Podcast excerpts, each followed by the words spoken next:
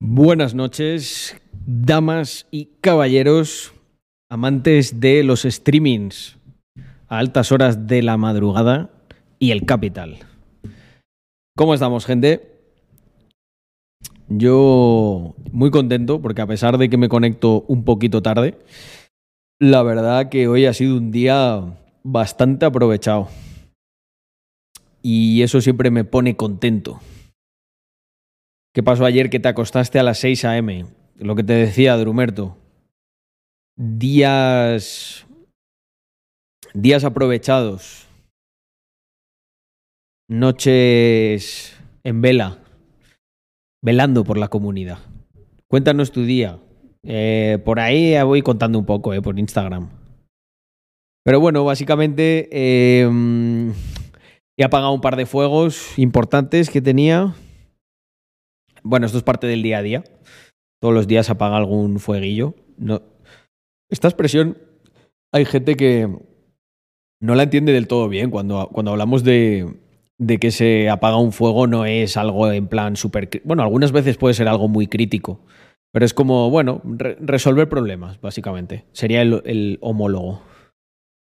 Y pues bueno, eh, tenía que preparar unas cuantas cosas del evento al que asisto, sobre todo pues cosas logísticas relacionadas con, el viaje que me tengo que echar para Madrid.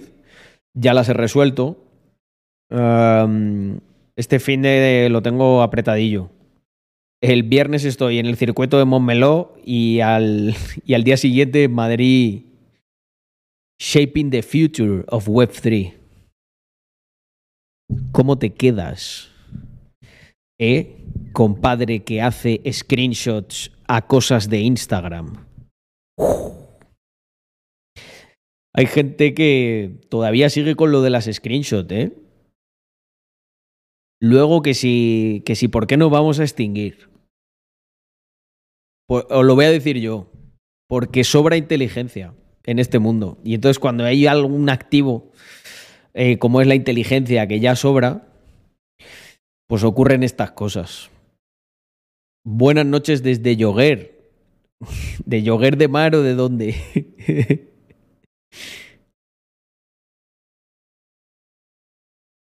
bueno, ¿y cómo está mi gente? ¿Qué hacen por aquí? Uh, ¿No vendrán novedades? Siempre tenemos novedades, Mr. Matthew. Estamos ahora preparando la campaña de Navidad Voy a intentar que haya un Porsche en esta cesta navideña, pero no puedo prometerlo. Esto también lleva una logística complicada.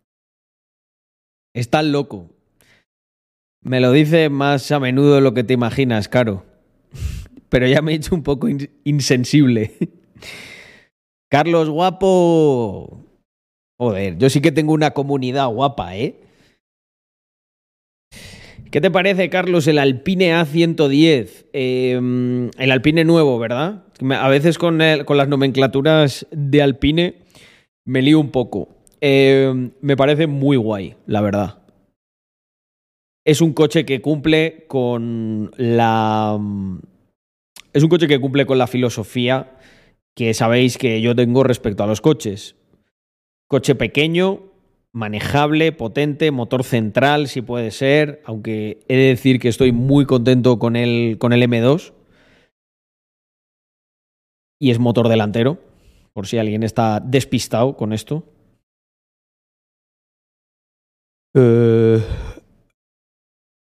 pero creo, creo que al Alpine me da la sensación de que le falta un poquito de motor.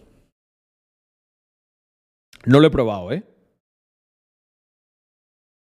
Buenas noches, Carlos. Está el Sosi en directo. Conexión con Yoguer. Yo ya estoy en Yoguer. bueno, llamamos Yoguer Andorra, ¿no? ¿El Lotus Emira lo conoce? Sí. Eh... Estoy esperando uno. Si no pasa nada, me lo entregan en 2023. Joder, pues tenemos que ir a dar una vuelta, ¿eh? Mm. Alpine son apenas eh, mil kilos. Está muy bien de peso, y son dos, 200 y pico, pero claro, es que tienes por, por ese peso, eh, con un motor de 350 caballos o 400, los Lotus Exige. Entonces... Pero bueno, que gente, yo soy cero snob en ese aspecto, que no lo digo para hacer de menos el coche, ni, ni, ni mucho menos, valga la redundancia. Eh, creo que es un coche muy interesante. Me encantaría probar uno. Mm, mm. Pues le puedo proponer al socio que nos conectemos en conjunto.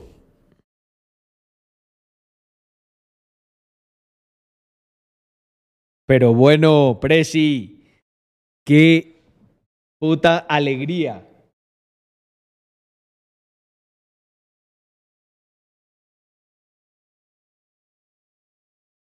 Y en, en noviembre no tengo más huecos porque tengo la agenda apretadísima. Vosotros los que me acabáis contratando como consultor lo podéis ver. Eh, miércoles, jueves creo que no hay hueco, viernes ni de coña porque estoy todo el día fuera viajando y ya sería pues para noviembre, correcto. Pero si queréis ir reservando Perdón, para diciembre. Si queréis ir reservando citas, eh, el día 5, 6, 7, 8 y 9, eh, ahí sí tengo huecos. Ya hay alguna cosilla, pero hay huecos. Así que nada. Em, y encantadísimo, Presi. O sea, lo primero, felicitaciones. Presi nos cuenta que ya eh, cobra el primer mes como ingeniero. Y todos conocemos más que menos la historia de Presi por los diferentes curros que ha pasado. Porque eran varios, o era solo uno, así un poco más marronero. Eh, Presi vive ahí en Alemania y le está dando muy duro. Y creo que eres un. Eran varios, ¿verdad? Vale, vale. No me falla la memoria. Entonces. Eh, pues que me alegro un montón, Presi. Mm, de corazón. Yo me siento como. ¿Alguno ha visto la, la peli de la lista de Schindler? Voy a hacer aquí una comparación que igual me funan ¿eh? por ella. Yo me siento un poco como, como Schindler, ¿no? O sea, siento que os. que. Todo fino, Guardi. Muchas gracias por preguntar y por pasarte. Eh, pues los que habéis visto la lista de Schindler. Eh, sabréis a lo que me refiero. O sea, Schindler es un alemán que al final dedica parte de su dinero y sus recursos a salvar al principio a gente cercana judía. Bueno, bueno, ¿qué decir, qué decir de ese detalle, no? Guardi felicitando con unos beats a Presi. ¿Lo veis? ¿Por qué merece la pena pegar baneos aquí a discreción? Por estas cosas, chavales. si es que lo, lo tengo dicho. Eh, pues yo me, yo me veo un poco como una especie de mini Schindler que utiliza su poder, su poder, influencia y dinero para rescatar a emprendedores de las garras del Estado español, ¿no? Y que poco a poco se vayan desarrollando y, oye, pues algún día podáis estar fuera. Y hablando de estar fuera, eh, próximamente os voy a traer a, a, pues, alguien que, bueno, un emprendedor también de la comunidad que tiene un proyecto muy interesante y que quiero que se convierta partner en, vamos, partner de la comunidad, o sea, sé de todas las cosas que mm, consideremos. No os puedo todavía desvelar más, pero básicamente está, lo estoy contando porque está muy relacionado con esto va de ayudar a emprendedores a escapar de las garras del Estado español. Soy plenamente consciente de que en la comunidad hay un sentimiento respecto a todo el tema de Andorra, eh, un sentimiento pues poco optimista. Las cosas como son, te tiene que ir extremadamente bien en la vida para poderte gastar 50k en una fianza. Y lo único que tengo que decir al respecto es que eh, vais a tener otra opción. Vais a tener otra opción. Y mm, va a estar muy interesante. Creo que va a ser algo que va a ser de extremada importancia y ayuda para la comunidad. ¿Dónde está Canet? Pues yo creo que ya está en su casa. descansando, que nos hemos metido una comida sindicalista como la, como la que no quedan. Joder. Chuletón, carpacho, jamón. Si se anima, si se anima algún día, me lo traigo o le hacemos un, hacemos un podcast.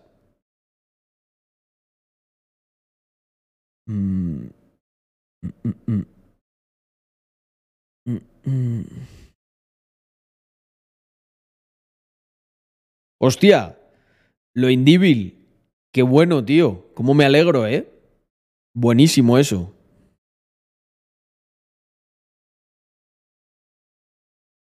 Siempre me ha parecido que el carpacho realmente no suena a lo que es. No sé a qué te suena el carpacho, pero el carpacho del Diamant, donde hemos estado, está increíble, gente. Pero increíble. yo he ido a muchos sitios y. Y hay sitios en los que pagas un montón y no. Y no. No merece la pena. Pero el Diamant no es de lo más asequible que hay, está claro. Pero. Pero está bastante bien. Está rico.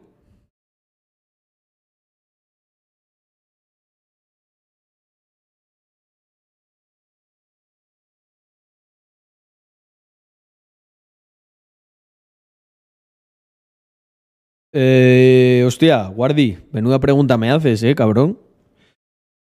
Um, la consideración que yo tenga luego puede no tener nada que ver con, el mercado, pero mm, la rutica del bacalao es buenísimo, este, este tema, le chiquetere.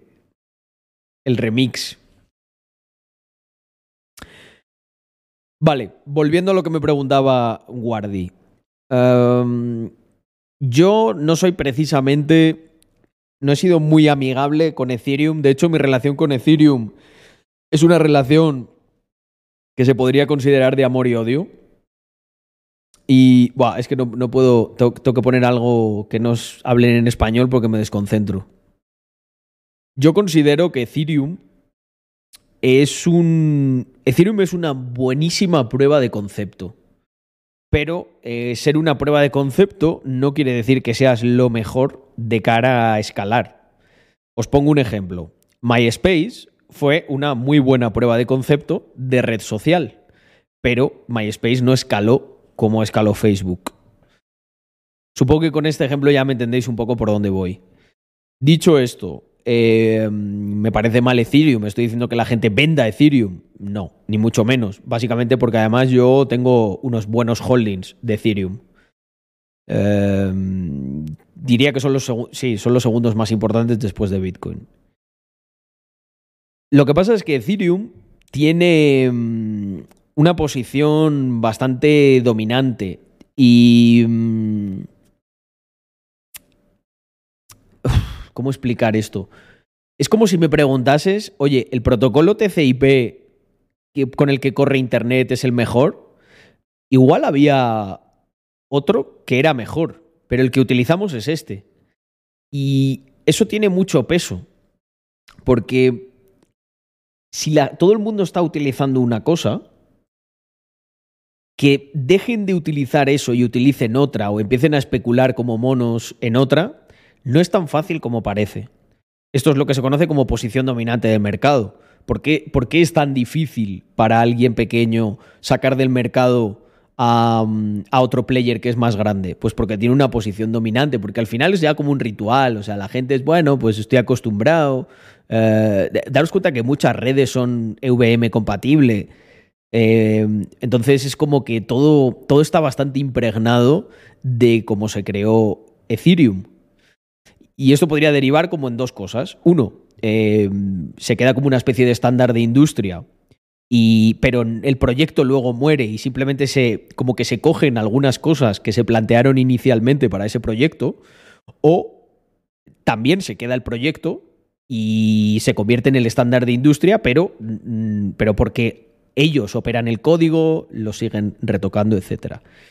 Y efectivamente, por la inercia, la gente eh, ir a la red dominante. Yo al final, eh, os voy a decir algo, he estado, eh, bueno, he estado y estoy metido en DeFi y el dinero que se mueve en Ethereum, no hay ninguna red que se le acerque. En DeFi, en absolutamente todo. O sea, todos los préstamos grandes, los, de, los lenders grandes, eh, eso está en, en Ethereum. Mm. Mm, mm,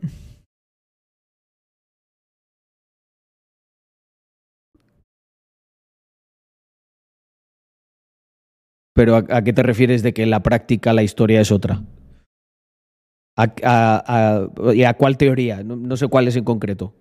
Si me dices exactamente cuál, lo vemos. ¿Recomiendas los idiomas asiáticos como inversión a largo plazo a nivel de skill? ¿O mejor dedicar el tiempo a algo más técnico? Eh, en, su día, en su día yo estuve pensándome muy mucho. Es más, llegué a hacer unas, unas pequeñas como prácticas con una chica asiática para aprender eh, chino. Creo que es... em, Nada, joder, Guardi. Gracias a ti por la pregunta. Una- es una pregunta que tiene bastante chicha. Eh, yo creo que por eso yo soy tan fanático de tener, de tener diversificada la inversión y no estar extremadamente expuesto a una sola cosa. Porque mm, de esta manera como que quitas, quitas un poco de hierro al asunto. O sea, lo que está claro es que la tecnología de los smart contracts se va a quedar. Y la, toda, todo el foundation de esa tecnología lo representa Ethereum. Nos guste más o nos, o nos guste menos cómo funciona luego por dentro Ethereum y cuando nos suben los gas fees y todas estas cosas y los problemas de escalabilidad. Pero la realidad es esa. Mm. Mm.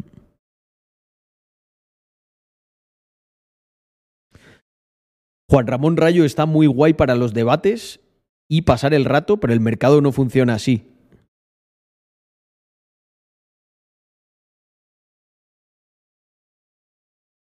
Buah, ya ves. Mm.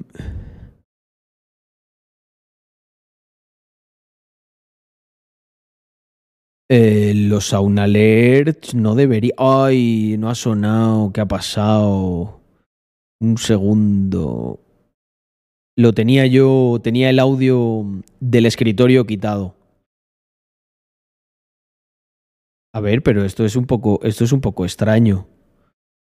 Eh, ¿Cómo han sonado los. ¿Cómo han sonado los beats entonces? Eh, qué raro. Ah, igual lo estaba escuchando yo y vosotros no. Ahora sí. Ahora sí se está escuchando, ¿no?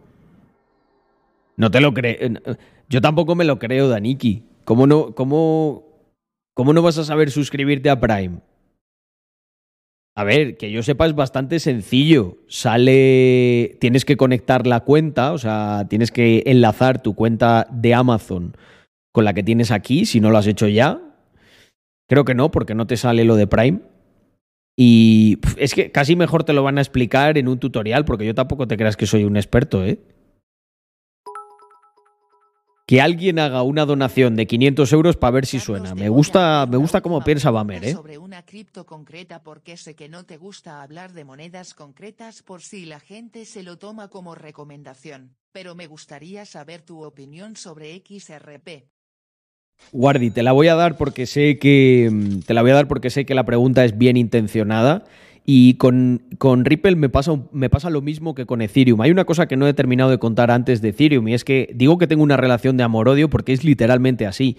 O sea, yo eh, miné en el inicio Ethereum y luego vendí Ethereum y luego lo he vuelto a comprar y luego lo he vuelto a vender. Bueno, no todo, pero, pero en diferentes proporciones. Y es porque eh, no me gustó, por ejemplo, cuando, cuando revirtieron la blockchain eh, en el 2016 por el tema este del hackeo, que en realidad no sé si. mm, No sé si se puede considerar un hackeo, pero bueno.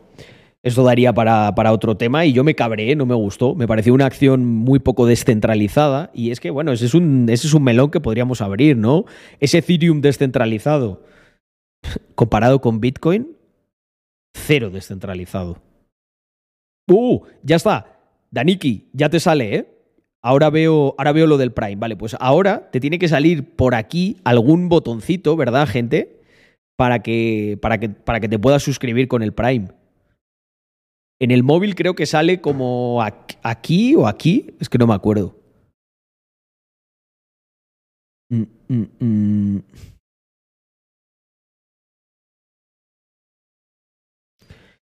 Bueno, es verdad que algún día tenemos que superar el récord porque está fijado el récord muy bajo, ¿eh?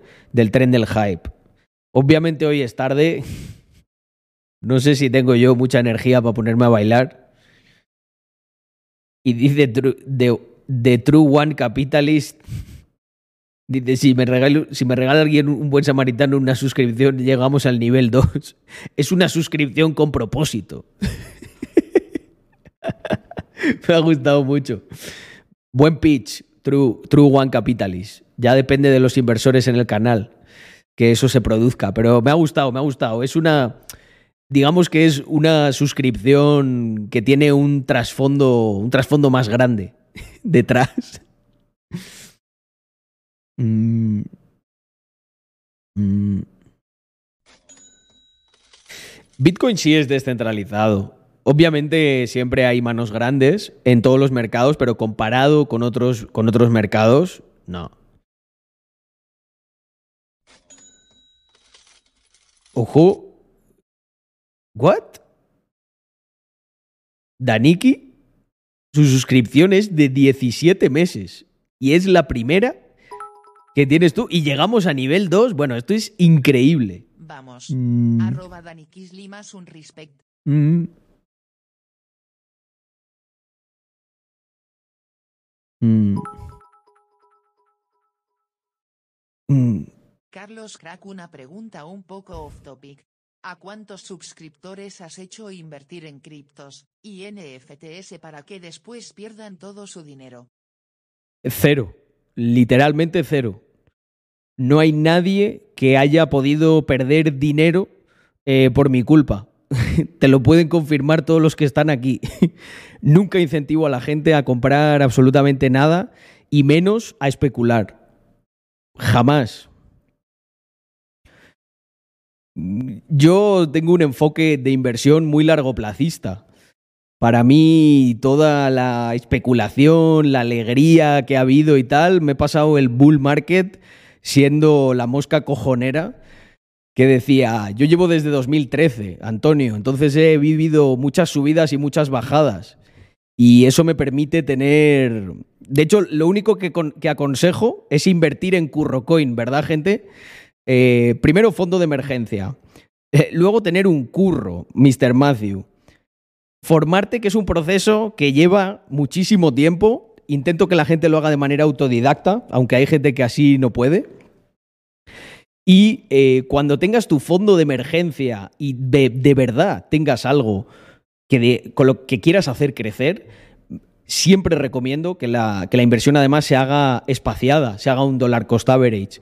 Por lo tanto, la mayoría de la gente que ha seguido eso no es que no ha perdido absolutamente nada, sino que lo que está es bajando su precio medio de compra y eh, ganando proporcionalmente muchísimo más que cualquier otra persona.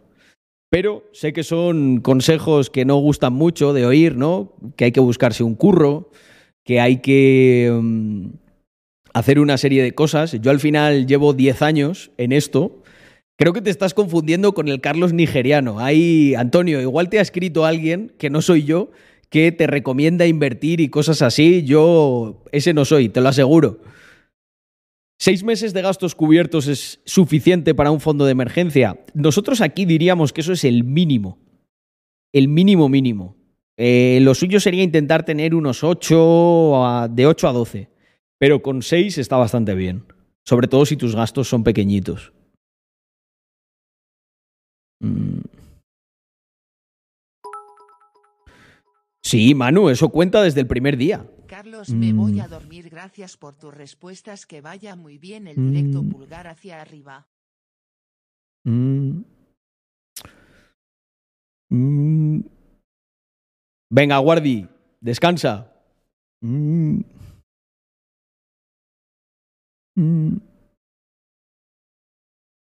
Sé que actualmente resides en Andorra, pero yo me iría buscando un buen abogado ya.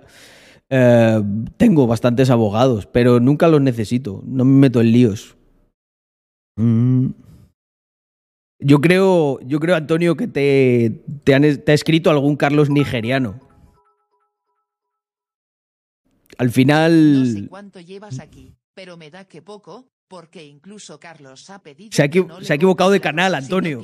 pasta, así que dudo bastante que haya hecho perder dinero a gente con las criptos. Pero bueno. Yo. yo- Mm. Mm. Pues nada, Antonio, muchas gracias por la recomendación, ¿eh? Eh, um, te has creado una cuenta hace dos horas, vienes, te llevas un par de facts y a dormir, ¿no? Pues bueno, espero que hayas, espero que por lo menos hoy hayas visto cómo con cabeza, con razón, se puede invertir y no perder dinero. ¡Crack! Pero seguramente eh, tú hayas sido objeto del FOMO, ¿verdad? No como la gente de esta comunidad. Hayas perdido bastante dinero y estés enfadado. Pues mira, créeme que si has perdido dinero, el único responsable de esa pérdida eres tú. Así que eh, búscate, búscate un buen abogado o un buen asesor financiero. Está dolido Antonio y eh, conmigo no se puede estar dolido porque yo no me dedico a eso. Es increíble que he detectado desde el minuto uno cómo Antonio entraba. Bueno, Antonio encima se ha gastado 200 bits o 300 en que le, e- e- en, en que le cuenten lo que no quería escuchar. Es Antonio Hermáquina. Sí, sí. Antonio, mira, si me das un número de cuenta, te lo, te lo devuelvo. Porque igual te veo muy dolido. A lo mejor has perdido mucha pasta, tío, y la verdad que es una putada. Cuando eres. Cuando eres ingenuo y cuando te crees que va. Te crees a la gente que te dice por una red social, esto va a subir un por 10. A- Además, fíjate, toda la gente que está aquí y toda la gente que me sigue, cómo. eh, eh, o sea, yo estoy blindado de todas esas cosas. Toda la gente que nos sigue de verdad no ha perdido absolutamente nada y, y mucho menos que se pueda achacar, porque nosotros no reco- yo no recomiendo nada. Es seguidor de Deluxe, no sé.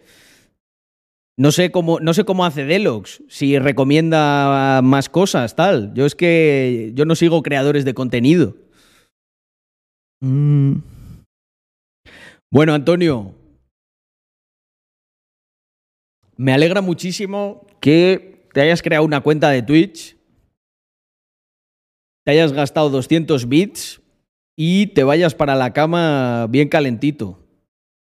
La próxima vez, si mm, no, no vengas con esa pasivo-agresividad, me coges y me lo dices, mm, pero, pero dímelo desde, desde tu cuenta. O sea, yo te ayudo, te reingreso los 200 bits y mm, igual así aprendes a invertir. Mm. Y ahora, como creo que Antonio tiene un problema, le gusta perder dinero y probablemente se va a gastar otros, eh, mm, otros 200 bits, pues vamos a proceder a hacer una buena auditada. Continuamos, gente. Esto es lo malo que tienen los bear markets. La, la diferencia es que yo ya he vivido desde el 2013 muchos. Y vais a ver cómo hay un montón de gente que intenta buscar un culpable más allá de eh, él mismo. Yo estoy seguro que hay mucha gente. Pedro Sánchez, pero se puso Antonio para despistarnos. Yo estoy seguro que hay mucha gente que, que efectivamente ha tomado malas decisiones y ha perdido pasta. Eh, lo que no puede hacer esta gente es ausentar totalmente su responsabilidad en este aspecto. Que hay creadores de contenido y gente, eh, los vendecursos, los que promocionan mierda y todo eso.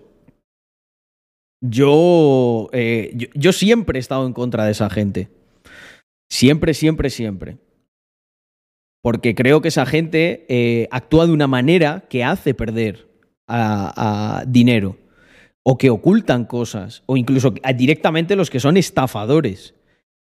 Pero es que cualquiera que no siga este canal como eh, este personajillo desde hace 17 minutos sabe que nos hemos partido aquí la boca durante todo el bull market diciéndole a la gente que no se calentase, que no eh, invirtiese por FOMO.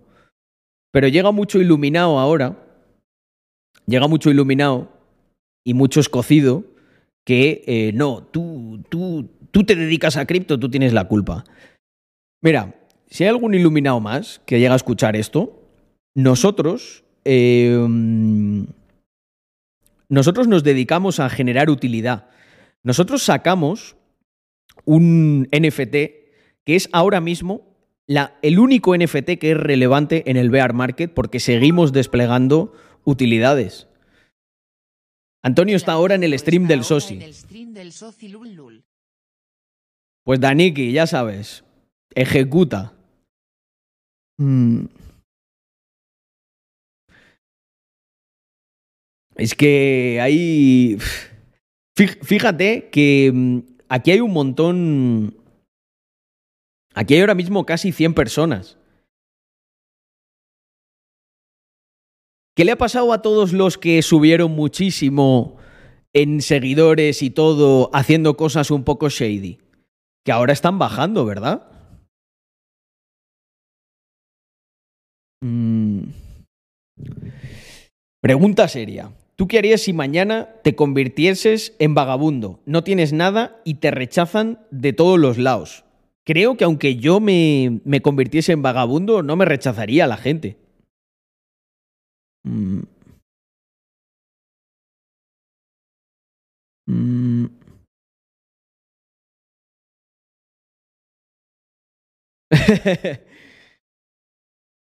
es que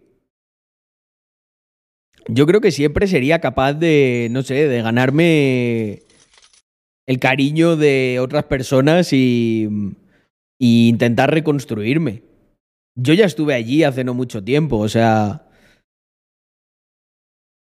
Me acuerdo un, un verano que mm, mi disyuntiva era que solo tenía 120 euros para terminar el mes, y, pero tenía ya la comida y la casa y decía, joder, si me compro el batido de proteínas me quedo sin nada. Y, entonces me acuerdo que me compré el batido de proteínas y me dio la motivación para buscar ahí un, algún pequeño curro eh, y ganar algo extra y me puse a repartir unos flyers para una tienda. O sea, he estado en esa situación, gente, no, no hace tantísimo tiempo. Esto de lo que os estoy hablando fue hace, pues sí, unos 10 años o algo así. Mm, mm,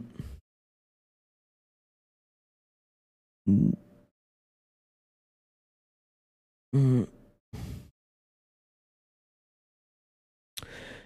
Yo lo que creo es que eh, siempre, eh, siempre, siempre, siempre va a existir gente que, que utilice las causas externas para, para simplemente sentirse mejor.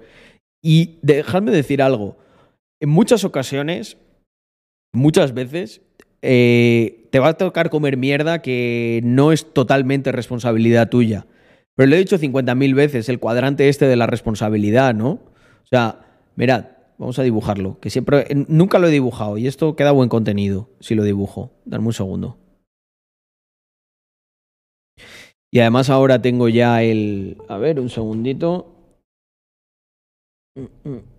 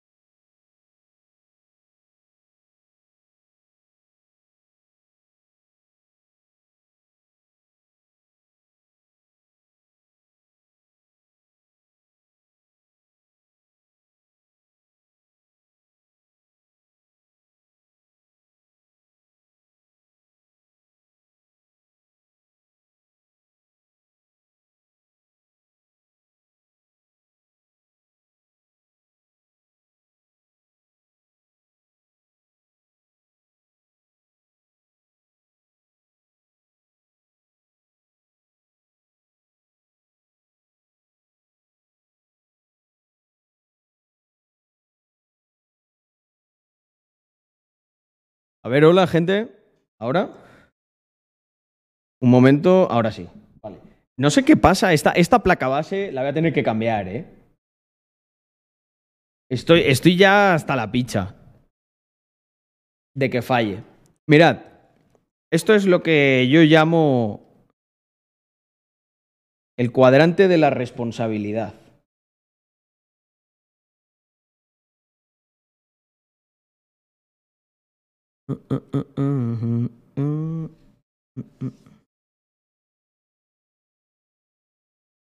Vale.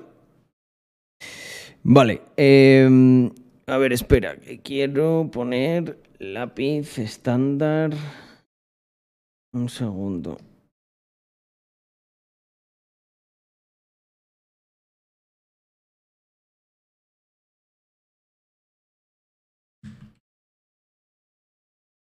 Mm, un segundito, gente, que borre esto. Y el- es que el lápiz que yo quiero es otro. A ver, opciones avanzadas.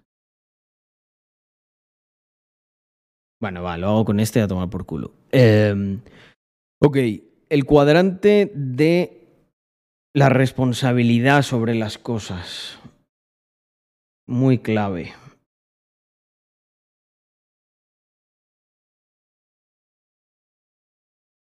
Joder, ¿y no funciona el tabulador o qué?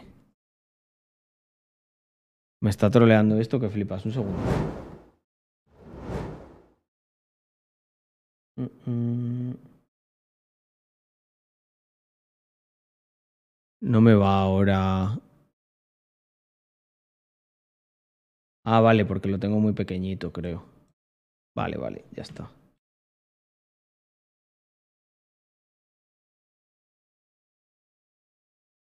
Este nuevo Sketchbook Pro no lo entiendo. Tengo que ponerme a, configurarlo bien, porque está claro que no me está yendo como yo quiero. Pero bueno, da igual. Venga, listo. Cuadrante de la responsabilidad.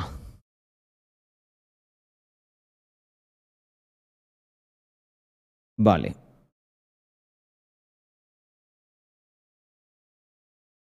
Tu responsabilidad, no tu responsabilidad. Vale. Si, es tu si, e- si no es tu responsabilidad y tú la asumes, solucionas el problema, mejoras y es positivo. Si es tu responsabilidad y la asumes, ¿vale? Aquí estaría el sí, la asu- asumir. Un segundo. Esto más pequeñito. Vale, ahí está.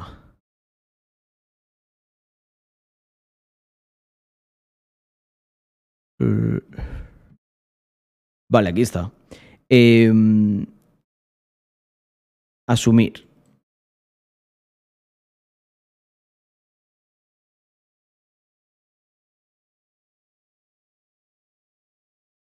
Y ahora no asumir. Vale. Habéis visto que cuando no es tu responsabilidad, si la asumes, es positivo, porque, porque tú te encargas de resolver ese problema, tú asumes esa responsabilidad aunque no era tuya. Y cuando es tuya, pues lógicamente la tienes que asumir. Pero sin embargo, si no la asumes cuando no es tu responsabilidad, es un output malo porque esto no va a hacer que se solucione. Dependes de un tercero. Y si no asumes la responsabilidad cuando resulta que era tuya, es un output tremendamente malo, tremendamente malo. Este es el cuadrante al que yo me refiero muchas veces, que nunca lo había dibujado y quiero dejarlo ahí para que se entienda. No me vale idolatrar a la gente como hacía todo el mundo eh, cuando los mercados estaban arriba, ¿no? ¿O qué pasa? O alguien coge y le, y le critica a Bezos por haber. porque haya bajado la acción de Amazon. O alguien le critica a Elon Musk por el, porque se haya estampado Tesla. No, ¿verdad? Pues eso es porque la mayoría de los inversores, que sí son más profesionales, eh, asumen que las decisiones que toman en última instancia son decisión suya. Otra cosa es que tú cojas y directamente eh, incumplas un contrato, eh, hagas una estafa, pues lógicamente para eso ya existen, ya existen leyes. Eh, a mí que me vengan con esas tonterías, la verdad, me preocupa entre cero y nada. Porque básicamente todo lo que nosotros hemos hecho en ese sentido siempre ha sido pues absolutamente transparente y, bueno, y además yo tengo esa filosofía y me he pegado con 50.000 personas y tenemos, no, no me he ganado yo más enemigos porque no he señalado directamente con nombres y apellidos, pero sabéis que siempre, según qué cosas, según qué personajes, según qué proyectos, me da la risa a mí. Y, y, os acordáis cuando decía, hay que acabar con esta gente porque dan mala, eh, dan mala prensa. Y, generan este tipo de problemas. Mm. Mm. Pero bueno, supongo que es algo que, que siempre ocurre, ¿no? Eh, Luego son este, este mismo tipo de perfil, cuando la cosa estaba arriba, no ponía ninguna queja y de manera ilusa pensaba que se iba, que se iba a forrar, ¿no? ¿Podrías comentar lo de BlockFi? Pues podríamos rescatar clips míos eh, sobre BlockFi, eh, sobre las reticencias que tenía sobre BlockFi, sobre Nexo y todas estas cosas. Justo lo estaba comentando en privado con, con mis socios. Eh, yo me pensé muy mucho el hacer staking, ¿no? Porque te prometían que no, esto es un nuevo banco en el que vas a poder hacerlo, etcétera. Al final la realidad es que nunca me he fiado del todo de estas cosas y el upside que tenía versus el downside, pues obviamente para mí era muy arriesgado y me alegro de no, de no haber caído, pero si os dais cuenta, una conclusión que se acaba de esto y creo que es bastante positiva, la mayoría de, los proyectos que han caído son proyectos centralizados. Yo creo que este en este bear market se va a reforzar muchísimo más la, eh, la importancia de la descentralización. Es verdad que la descentralización no sirve para todo y que hay muchos problemas que no puedes resolver con descentralización. Pero si juntáis todo, justo les contaba esto a, mis socios y de, esta misma manera. Si tú juntas todo lo que se ha perdido en hacks y en problemas varios que había en DeFi y en, y en plataformas descentralizadas, creo que no llega a sumar ni un 10% de la que han liado los centralizados, los pro regulación, los eh, registrados con una empresa en vez de ser una DAO o de ser algo, una criptoempresa que está directamente en la blockchain. Entonces, esto al final genera una reflexión, que para mí es la siguiente. Eh, ¿Qué sentido tiene lo que estaba ocurriendo? ¿Qué sentido todo lo que, lo que estaba ocurriendo trayendo a fondos de inversión, a gente que lo único que hace eh, era, lo único que hacía era pumpear, lo único que hacen es crear Antonios Gutiérrez de la vida frustrados porque les dijeron que se iban a forrar em, con. se iban a forrar primero con las casas, se iban a forrar con las empresas tecnológicas, se iban a forrar con, con las cripto, se van a forrar ahora con, yo qué sé, con Airbnb. Te vas a forrar aprendiendo no sé qué cosa en un curso. Al final, si os dais cuenta, gente como el Guti, para los amigos, son el producto de eh, esa euforia desmedida que igual le estoy prejuzgando y no, igual es un tío muy correcto y tal. Bueno, no lo creo, ¿no? Por la actitud que tenía, por la actitud parece más alguien que creía que se iba a forrar y claro, cuando pasas de creo que me voy a forrar a estamparte en el, en el absoluto suelo, obviamente que quieres aniquilar a quien sea. Pero es gracioso que venga a este canal, porque si os dais cuenta, ¿cuántas, ¿cuántas, amenazas he tenido yo por esto? Pero si soy yo el que estaba todo el rato eh, dando la chapa día a día, día a día, durante el bull, que la gente no se calentase. Pero si yo, probablemente, gente, he crecido muchísimo menos que otra gente en el, en el bull, a nivel de redes y todo eso, ¿por qué? Decídmelo vosotros, a ver, a ver, a ver si solo soy yo o, es fácil de adivinar. Porque yo no me he puesto a no he promocionado ni un solo proyecto. Si yo alguna vez he hablado de un proyecto, no he cobrado de él y lo he hecho porque, porque me gustan los fundadores o porque, o porque quería apoyarlo. La gente, por ejemplo, de. Mm, la gente de. Mm, eh, Rafa, de BitBane, Thomon. Nosotros no nos llevamos absolutamente nada de eso, pero Rafa me parecía un, un tío eh, con muchísima experiencia en el mundo de los videojuegos y creo que además simplemente pues les ha tocado entrar en una época que no es la mejor.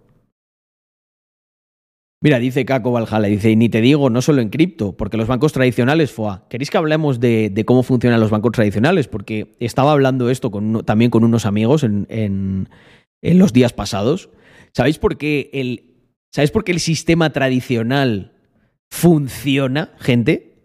Eh, repito, funciona, funciona, funciona. ¿De verdad creéis que funciona? Os voy a decir cómo funciona. El sistema tradicional, en última instancia, te coge, te saca las porras, te saca las pistolas, te mete, te mete, al ejército, a la policía, y te dice que tu dinero no es tuyo y que a casita y a callar. Eso ninguna empresa lo puede hacer. Entonces, no estamos hablando de que los bancos operen con unas reglas que se ajusten a la economía real y a la realidad de una empresa, en la que tienes que mantener, pues, una serie de prácticas para servir bien a, tus clientes, ¿correcto? Es que en última instancia los bancos se pueden acoger a multitud de rescates, recompras de activos, o sea, juegan literalmente en otra liga. O sea, eres el Real Madrid y me estás intentando comparar el Real Madrid con la serranilla de, de Alcarabuz de abajo, que juega en, en cuarta B Obviamente no. No es justo comparar las cosas en esos términos. No es en absoluto justo. Si yo como empresa te puedo coger y poner una pistola en la cabeza y decirte, no, no, tus fondos no son tuyos. Yo ahora he decidido que voy a hacer esto, voy a hacer lo otro. Bueno, en ese caso, eh, con esas reglas, seguro que mi empresa funciona. ¿Por qué? Porque me quedo con todo el activo de mis clientes y los mando para casita y a callar y aquí no ha pasado nada.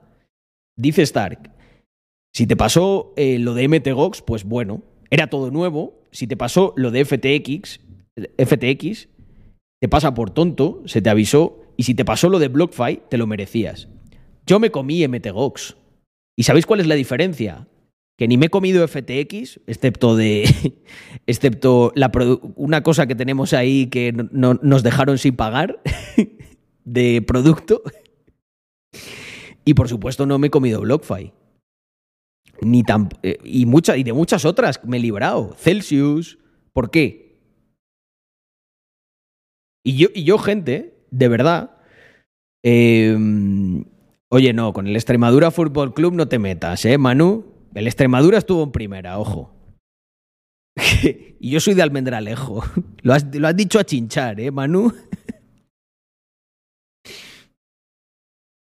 Lo del último ama fue súper random. ¿Me lo, ¿Me lo dices o me lo cuentas, Drumerto? Al final, yo hablaba con Víctor y le decía, tío, ¿te das cuenta que no tenemos que juntarnos con nadie? Si es que nosotros somos los, los, ma- los- los más limpios de todo esto. es de los más, sino el que más regulado del mundo y me contestaron que estaba completamente equivocado. Eso es el mercado más salvaje, libre.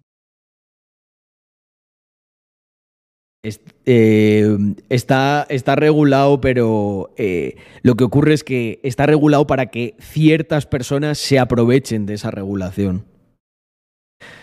Las risas que nos llevamos no nos las pueden quitar, pues eh, eso es lo que nos queda. Y creo que haremos en un futuro una campaña porque tenemos ahí, tenemos que recuperar ese dinero de alguna manera, gente. Mm.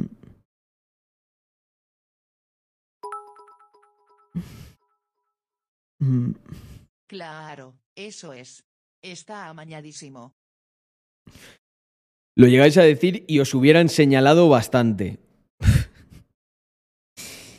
pues literal, literal, el día que lo íbamos a anunciar, el lunes, lo pospusimos para el día siguiente. Como todo fue tan rápido y se lió tan heavy, el martes se canceló. Pero a vosotros os lo dijimos en un ama, creo que fue un viernes, el lunes, teóricamente, se anunciaba en redes un pequeño sneak peek. A ver, también os digo una cosa. Pues nosotros. ¿Qué. ¿Qué le vamos a hacer? O sea, es algo que escapa absolutamente de, de tu control.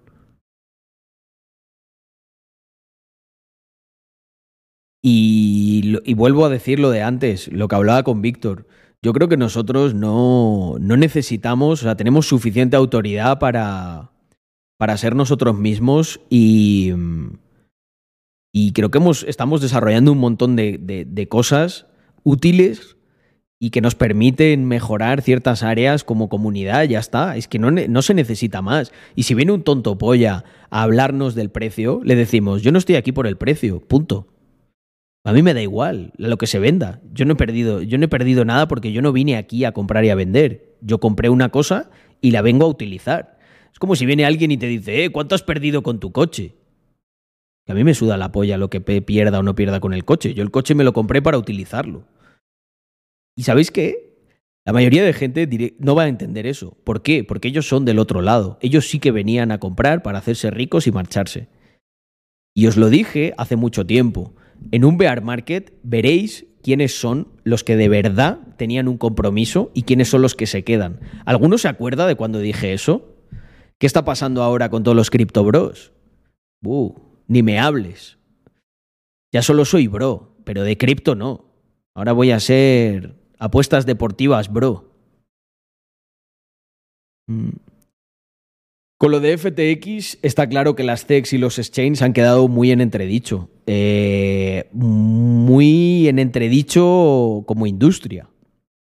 Porque venían un poco a, no, no, esto lo vamos a controlar nosotros, que aquí esto es, eh, aquí esto es jauja. Yo no he visto que quiebre Uniswap.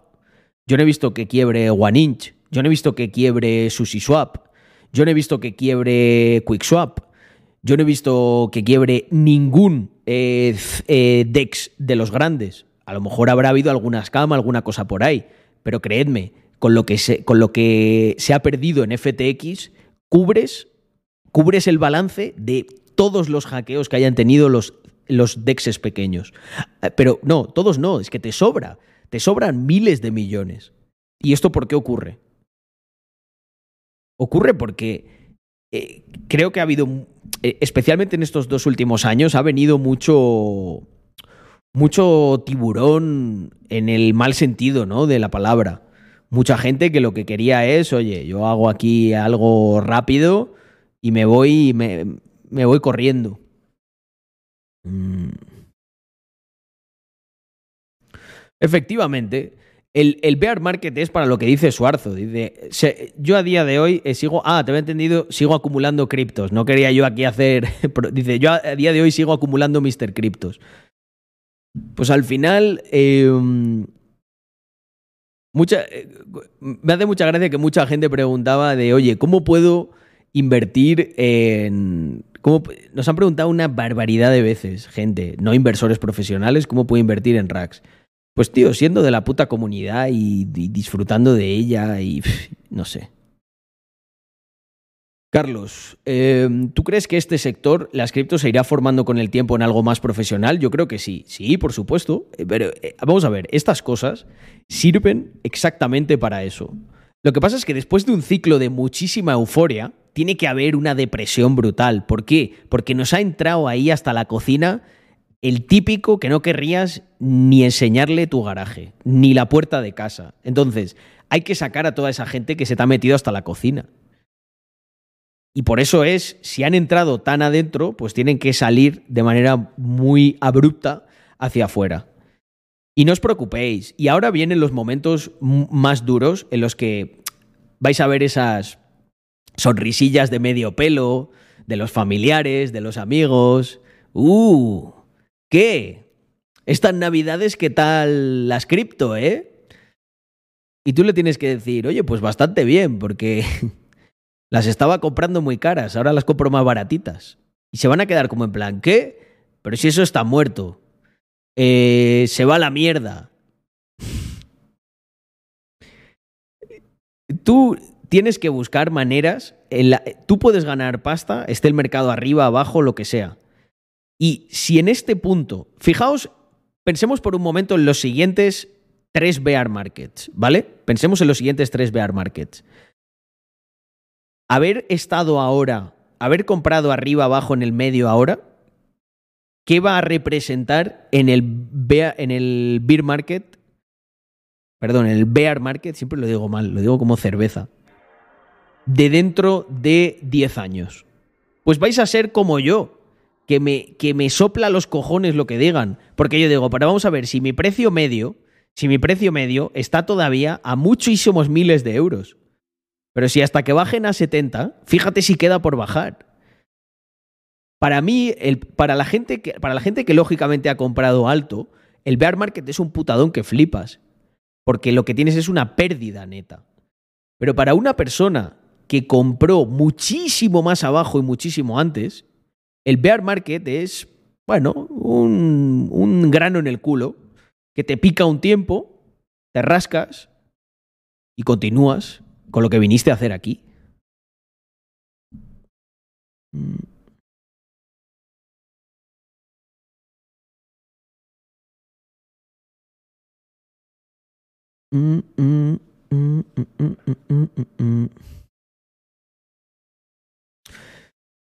Pues estoy leyendo un poquito.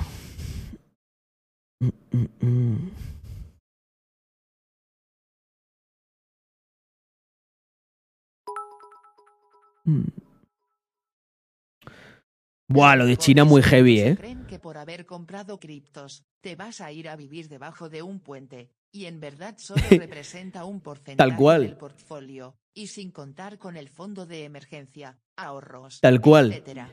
Se quedan rotísimos, como que no Eso- entienden que puedas comprar criptos y no haberte arruinado Chir 15. Tal cual. Eso es bastante gracioso porque eh, también lo notaba, pero, pero claro, lo han dejado de decir, porque claro, cada vez que vienen con ¿qué tal el bear market? ¿Qué tal las cripto? Les digo, pues mira, eh, tengo ahí un BMW M2 y un Porsche Cayman S. Fíjate qué mal lo estoy pasando. Pues obviamente no tienes todo metido ahí, pero si es que yo sé que para nosotros muchas de estas cosas son de cajón, pero es lo que dice Presi. Tiene que ser una maravilla ver las caras cuando se quedan a cuadros de ¿qué? ¿Pero cómo no te has arruinado? ¿Cómo no tenías todos tus ahorros ahí? Pues claro que no. Pero es que ¿quién? ¿Quién es tan imbécil de tener todos los ahorros ahí? ¿Quién es tan imbécil? De verdad, que me lo, que me lo, que me lo presenten a mí. Esos son los de me iba a forrar. Ah, amigo. Los, los únicos 2.000 euros guarros que tenías los metiste todos, ¿no? Y ahora que van por 200, te entra el tembleque. Pues búscate un puto curro, como hemos estado diciendo aquí. Y es muy gracioso porque fíjate cómo niegan la realidad, ¿no? O sea, vienen, les dicen, como nuestro compadre el Guti, les dice, pero si yo, yo he dicho eso todo el rato. No, no, no. Búscate un abogado. Pues ya lo tengo. No tengo uno. Tengo. No sé, no sé cuántos hay en el despacho. Creo que, creo que tenemos siete. Se parte los cojones el abogado. Mira, eh, nosotros, obviamente, estamos en. A ver qué dice Presi, un segundo. Me han preguntado con la sonrisilla esa, y yo en plan, pues no sé, tendría que entrar en el trezor a ver cuánto tengo, porque llevo meses sin mirarlo. Ja, ja, ja, ja. Eso es muy bueno. Eh, nosotros aquí, obviamente, nos enteramos de todo. Una cosa digo, siete abogados tengo. Efectivamente. Eh, no, eh, lo que decía antes. Nosotros nos enteramos aquí de todo. Eh, Andorra es muy pequeñito. Y los que hacen cosas que no están bien, a lo mejor luego al público y eso no llega tanto, pero yo me entero. Eh, si no me lo dice uno, me lo dice otro. Entonces, ¿qué ocurre? Que nosotros dentro de ese círculo somos caballito blanco. Esos que estaban todo el día siguiente gema, un por mil, un no sé qué, y que luego cobraban en esos mismos tokens por promocionar, ah, amigo, habrá alguna persona que eh, haya hecho algo que a lo mejor, eh, no lo sé, ¿eh? también como no hay absoluta regulación, pues bueno, habría que ver hasta qué punto. Por eso yo es que me parto los cojones con esas cosas. O sea, mi, en, nuestros, nuestros abogados van a decir, ¿qué? Pues eso, eso, mirar, gente, cuando alguien, cuando alguien de verdad eh, tiene algo contra ti, eh, perro ladrador, poco mordedor. Os lo digo yo.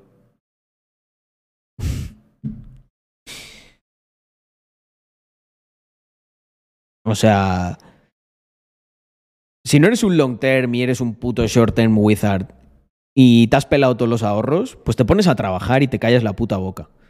Y dejas de dar la puta chapa. Te falta KTD. Mira, dice Caco Valhalla. Tengo 21. Cuando tenga 30 me, me imagino un portfolio muy denso y muy profesional. I feel you. Yo nunca hice nada tan ridículo. O sea, eh, imaginaros, no sé, que, me- que escribiese una carta. Eh, a mí sí que me estafaron de verdad. Cuando, cuando quebró MTGOX. Eso sí que es una quiebra. Ahí sí que se engañó a la gente no estaban los fondos que debían estar. Pero que pierdas pasta porque has invertido. Es que yo me parto los cojones con, con, con los, con la llorería que hay ahora mismo. De hecho, tenemos que aprovechar para, para pasarlo bien estos meses, porque luego, ya, cuando, cuando pasa un tiempo, ya se cansan de lloriquear y se van a otra cosa. Pero es que me parto los cojones.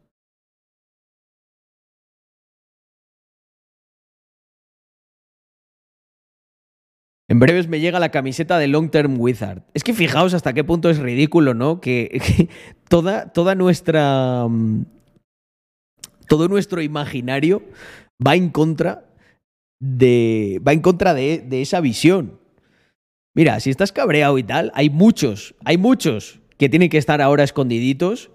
¿eh? Porque han estado promocionando Ventures marroneros, que los hemos destapado aquí, los de los cursos, los de las promos. Aquí todo el mundo, aquí hasta el más tonto, ¿eh? Eh, parecía muy listo. Luego estaba yo, que yo sí parecía muy tonto. Que me acuerdo que me decía, no, pero ¿por qué no estás invirtiendo?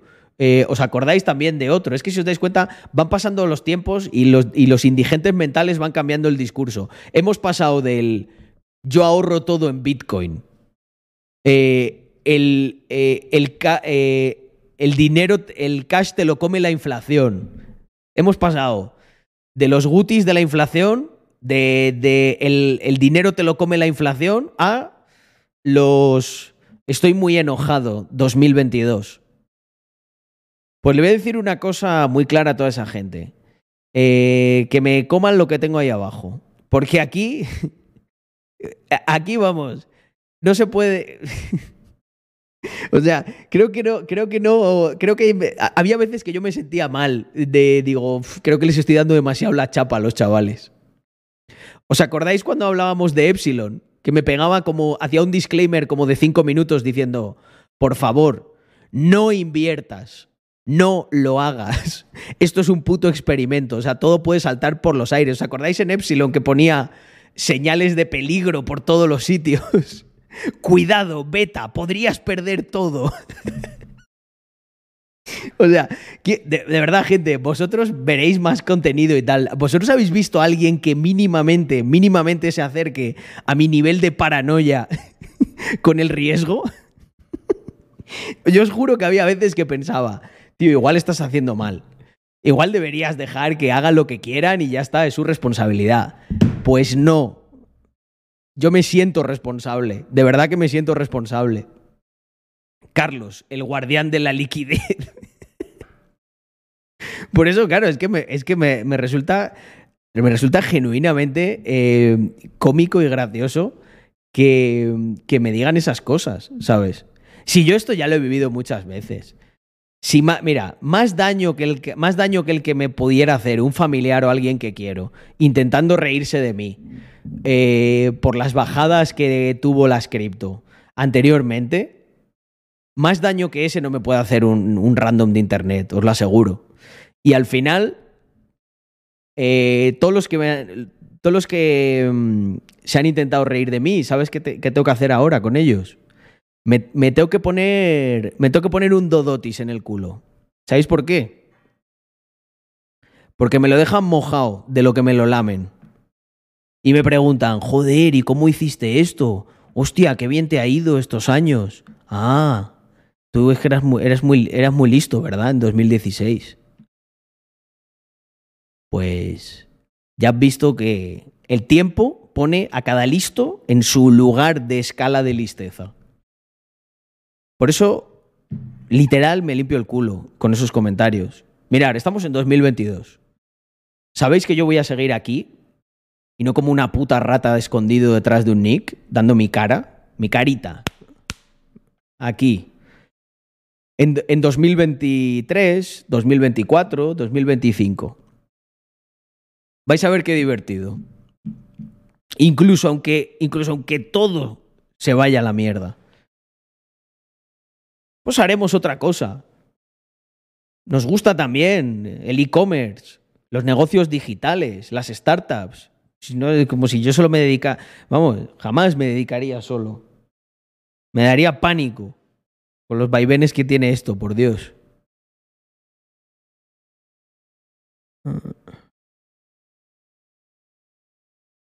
Carlos, hay código con los chicos de los neones, hay algo mejor. Hay tickets, hay golden tickets de 50 euros. Mm. En las cajas de members. Y vamos a tener, vamos a tener ahí neones para todo el mundo. Uh, esta. Alguna cosa peor se ha llevado esta cara, Aarón. Mira, me gusta muchísimo el mensaje de, de Vicente Iba. Matthew, no te quejes. Paga. Es que tampoco es que haya que ser un Einstein. Lo que ocurre es que quien no prefiere dejarse la pasta mm. en varios decimos de Navidad en vez de invertirlo a largo. Hostia, Vigaras, tío, no seas tan radical, cabrón. A ver si luego, a ver ya lo que nos faltaba. Criptoterrorista, contributor de, de la colección de Mr. Crypto atenta contra. Joder. Y es como una charla en un, en un chiringuito, pero, pero, como, pero como un chiringuito, un chiringuito de la, de, la, de la playa o qué. Yo no entenderé esas risillas de gente que a veces nos rodea cuando algo como cripto no va bien. Como si yo me alegrase por un colega que le echen de curro o alguna cosa. Tal cual, tío. Luego no es tan heavy si haces las cosas con cabeza. Mm. BD, no estoy arruinado XDDD. Sí, literal, Capitán Trueno. Y ha habido gente, y ha habido gente que ha vendido su casa para invertir en Terra. en, en cripto. O sea. Es curioso cómo. Es curioso cómo el ser humano. nosotros creemos que evoluciona, pero a veces podríamos cuestionar que evoluciona, ¿no? Con, con estos dos ejemplos. Mm. Ah, vale, que es un chiringuito de estos de, de trading o alguna cosa de esas, ¿o qué? Mm.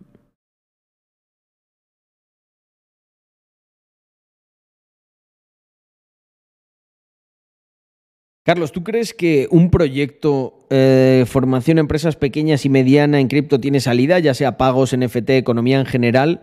Eh, pero para esas pequeñas, que tienen que- eh, pequeñas empresas que tienen que actualizarse, pues yo lo que creo, gente, es que eh, la utilidad a las pequeñas empresas en cripto, eh, yo creo que no es la narrativa definitiva. mejor que a mí si partimos del mismo punto, como mucho te puede ir igual de bien o peor, pero nunca mejor. Esa es. Esa así. Y así, Presi, es como creamos la envidia desde cero. Mm, Arroba y yo conozco al padre de un colega que en 2021 se compró 70 números de lotería si mal no recuerdo. Luego se ríen de ti por meter algo a cripto. Bueno, son patrones culturales, ¿no? Al final la. em, sí, mira, pone. eh, este. mm, Ok, Guille pone, pone un ejemplo bastante bueno. Dice. eh, pero eso ya estaba inventado. Cuando la gente metía su casa en la ruleta del casino. Tal cual. Eh, es que hay gente que es extremadamente ilusa. Y a mí en el fondo me... Joder, a mí me... A mí me jode que eso ocurra. O sea, yo, me, yo he metido bastante esfuerzo en intentar promover otros valores. Y aún así, fijaos. Todos esos ahora mismo, ¿sabéis lo que están haciendo? Pidiendo ayu- pidiendo ayuda para que el Estado intervenga. dice que va a ir a por ti. Yo me quedé pensando en que buscaba al nigeriano igual. Mm.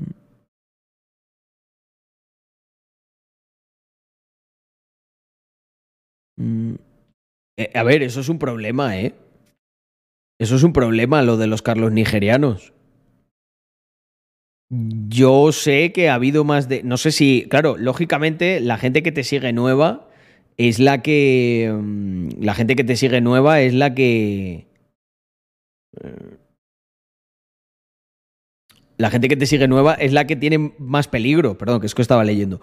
La gente que te sigue nueva es la que tiene más peligro, porque al final eh, esa, lo- los suplantadores se aprovechan de que no conocen el background que hay detrás.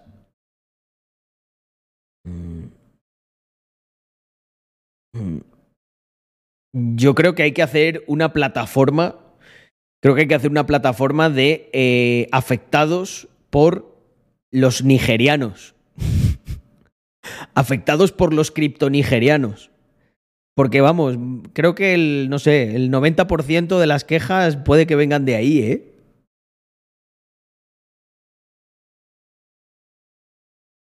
Mm, mm, mm.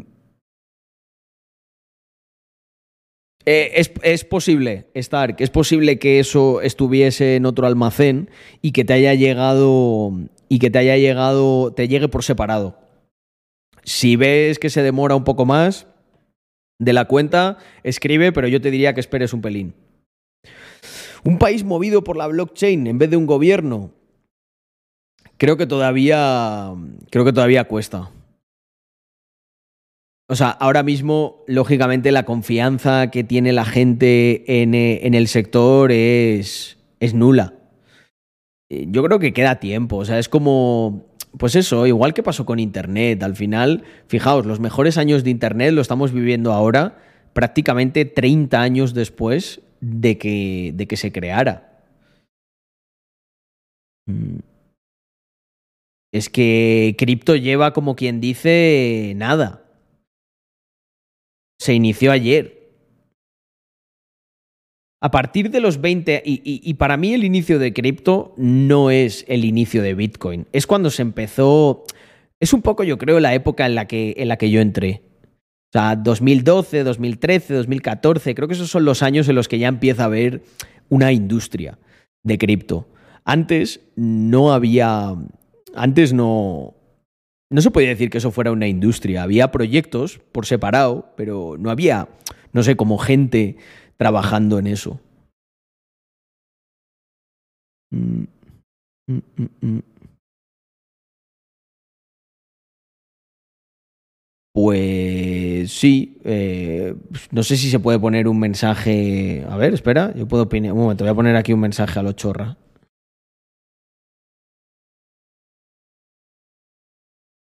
A ver, un segundo. FNQ.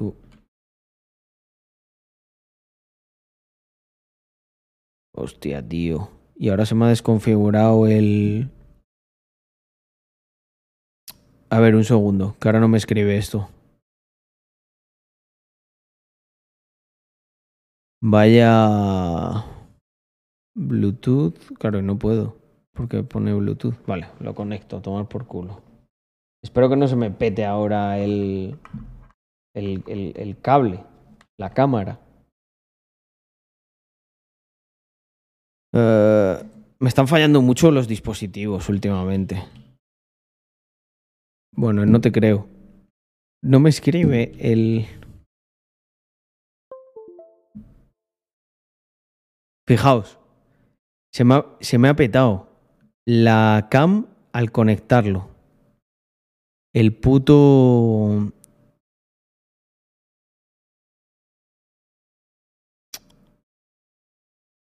El puto, el puto teclado, gente.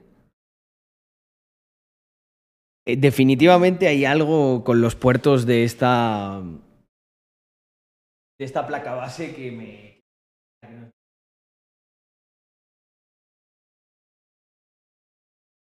Pero bueno, no, ya lo tenemos, ya por lo menos el problema ya lo tenemos más o menos identificado. Ya está, ya estoy por aquí. Mm, mm, mm. Poltergeist. Eh, pero si es que le he cambiado un montón de cosas. Lo que me falta de cambiar es la placa base. Me estaba resistiendo, pero lo voy a tener que hacer.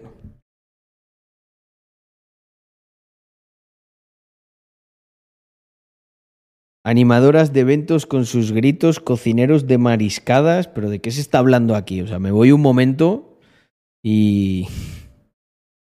Ojo los USBs. Alguna subida de luz puede que los haya petado. Pues tiene pinta, ¿eh? Pero la subida de luz aquí no ha sido, ¿eh? En Andorra no ha sido. Creo que una vez tuve una en. Eh, en el setup antiguo. Mm,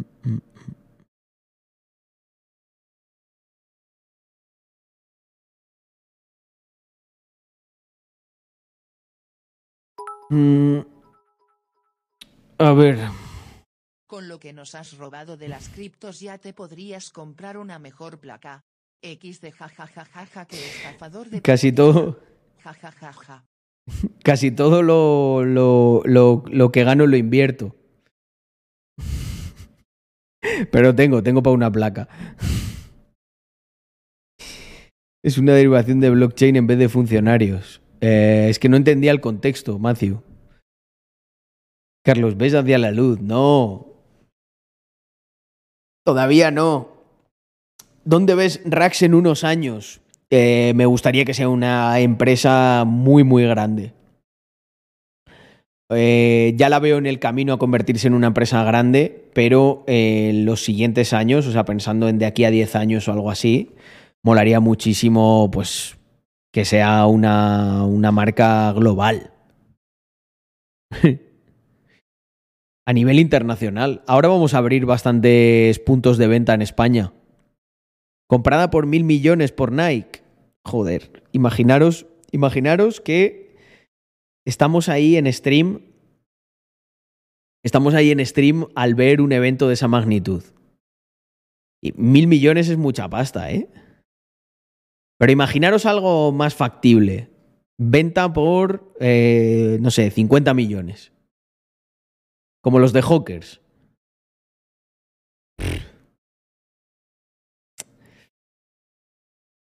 Sería algo bastante interesante de desarrollar. Da bien, da, da para bien de coches.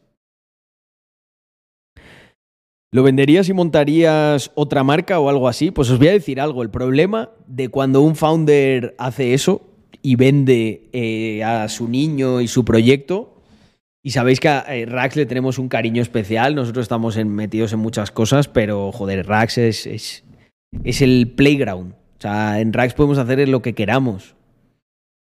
Yo personalmente, que es una decisión muy, muy difícil. Tendría que estar un poco cansado de... Tendría que no divertirme ya tanto. Si me sigue divirtiendo igual que ahora o un 10% que lo que me divierte ahora, sería una decisión complicada. ¿Sabéis por qué? Porque muchos founders venden y ya luego no vuelven a no vuelven a crear algo así. Y sé que muchas personas ahora mismo estarán diciendo, tío, pero tienes putos 25 millones en el bolsillo. O sea, puedes hacer lo que te dé la gana. Pero hay una grandísima diferencia entre ser el CEO o el cofundador de un Rax que se ha vendido, que valdría 50 o 100 millones, y ser un tío random con 50 o 100 millones. Y cuando vosotros desarrolléis vuestros proyectos, esto lo entenderéis. No es una cosa extremadamente racional, pero hay algo que no lo hace ser lo mismo. Y sí, tienes mucha pasta, pero ¿y qué? ¿Qué vas a hacer? ¿Qué te vas a comprar? ¿Una casa más grande? ¿Un coche mejor? Hombre, a mí me gustan mucho los coches, la verdad que me lo pasaría bastante bien, pero hay una parte ahí emocional importante. O sea, pensad por un momento, si a vosotros os gusta imaginar lo que sería para mí, imaginarlo por un momento, o sea, decir, no, esto ya no, no formas parte de esto. Y aparte que Rack, Rack no es una marca ahí que esté totalmente desemada de, de sus clientes. O sea, para mí hay una componente ahí de comunidad importante. Entonces, en cierta manera, también se podría percibir como que, bueno, estoy, estoy pasando página ya de este tema. Estoy tratando de imaginármelo en, en, en real y los, lo estoy expresando como lo sentiría. Es que sé que mucha gente es, pero joder, Carlos, 50 millones, tal, es mucha pasta. Muchísimo más de lo que, de- de lo que manejas ahora. ¿Y qué? El, el dinero, llegado a cierto punto, no, no te cambia tanto, a no ser que seas alguien que tenga pues, problemas de eh, ciertas como inseguridades, problemas de ego, eh, estés muy vendido al estatus, pues obviamente con 50 millones de euros eh, te compras algo mejor que un puto Casio Marlin, ¿sabes? Mirar. Sí. Muchísimo mejor. Pero el problema es cuando ya te daba, cuando ya te da igual, ¿sabes? Cuando tienes esto porque, porque te gusta, justo este modelo. Yo no tengo ese problema. No creo que. Y no estoy en contra, ¿eh? O sea, cada uno puede hacer con su dinero lo que quiera y gastárselo y, y jugar sus juegos de estatus. Si los, si los quiere hacer. No, de verdad. Creo en el mundo libre y en que cada uno pueda hacer lo que sea. Pero a mí. Eso no me llena. Entonces, ¿de qué me sirve tener 50 millones en el bolsillo si a lo mejor voy a tener ahí algo por dentro que me dice, bueno, como decía Caladín, ¿no? Sería como ver cómo otro se folla a tu piba. Pues es una sensación parecida, ¿eh? Aunque te dé 50 millones ese tío.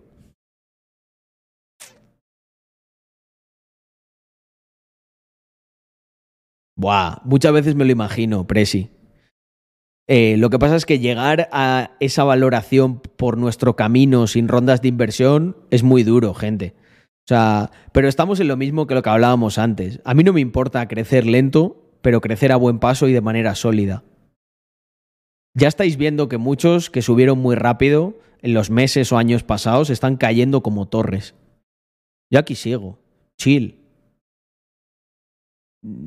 A mí lo que me preocuparía es ver como gente como Francisco Javier, como Héctor, como Irga, como Pascu, como Nacho, como Lejan, como Wizgoros, gente que lleva aquí un montón, me dijese, tío Carlos, tú eres un puto mierda, ¿sabes? Me has fallado totalmente.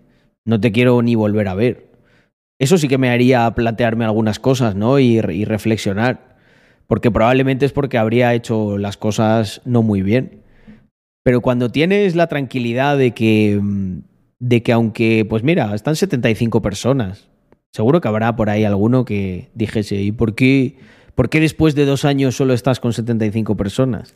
Pues porque para mí lo importante no es solamente un número que figura ahí, sino qué hay detrás de esas 76 personas. A lo mejor prefiero estar con estas 76 personas que tener 750, ¿no? Como había muchos streamers, por ejemplo, de Axi que tenían y ahora mismo ni siquiera hacen stream. Por poner un ejemplo concreto, ¿eh? Y yo también, y yo invertí ahí, y obviamente no ha sido una buena inversión, pero habéis visto que se haya acabado el mundo. Os lo dije, esto representa una fracción. Sigo creyendo en esa narrativa, con algunos ajustes, con algunas cosas, pero no se acaba el mundo. Mm. Mm, mm.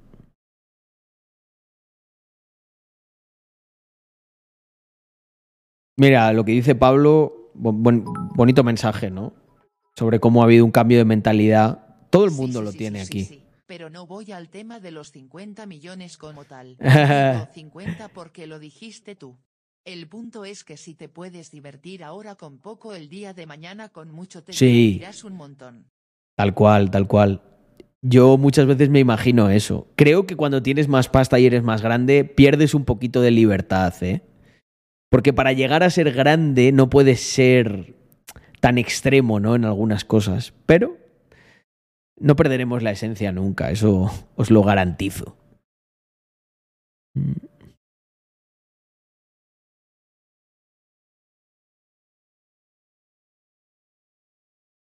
De momento os voy a decir algo, no, no, me, veo, no me veo firmando un papel y, diciendo al día siguiente, no tengo nada que ver ya con Rax. No, no me veo, la verdad. Independientemente de lo que ponga en ese papel. Luego es verdad que todo el mundo tiene un precio, ¿no? O sea, a lo mejor podría darse una situación en la que ocurriese lo siguiente. Me dan una cantidad tan absurdamente grande que diga, creo que puedo... No, pero os voy a contar algo. Os voy a contar algo. Os voy a contar algo que nunca había contado y que yo sí que he vivido. Si, nosotros vendiésemos racks, nosotros tendríamos absolutamente prohibido durante varios años hacer cualquier cosa que se pareciese mínimamente a racks. Y estoy seguro que parte de ese trato eh, entraría como activo hasta los canales de YouTube y todo eso o intentarían forzar un contrato para que nosotros sigamos promocionando a Rax ya no estando dentro de Rax, os lo aseguro.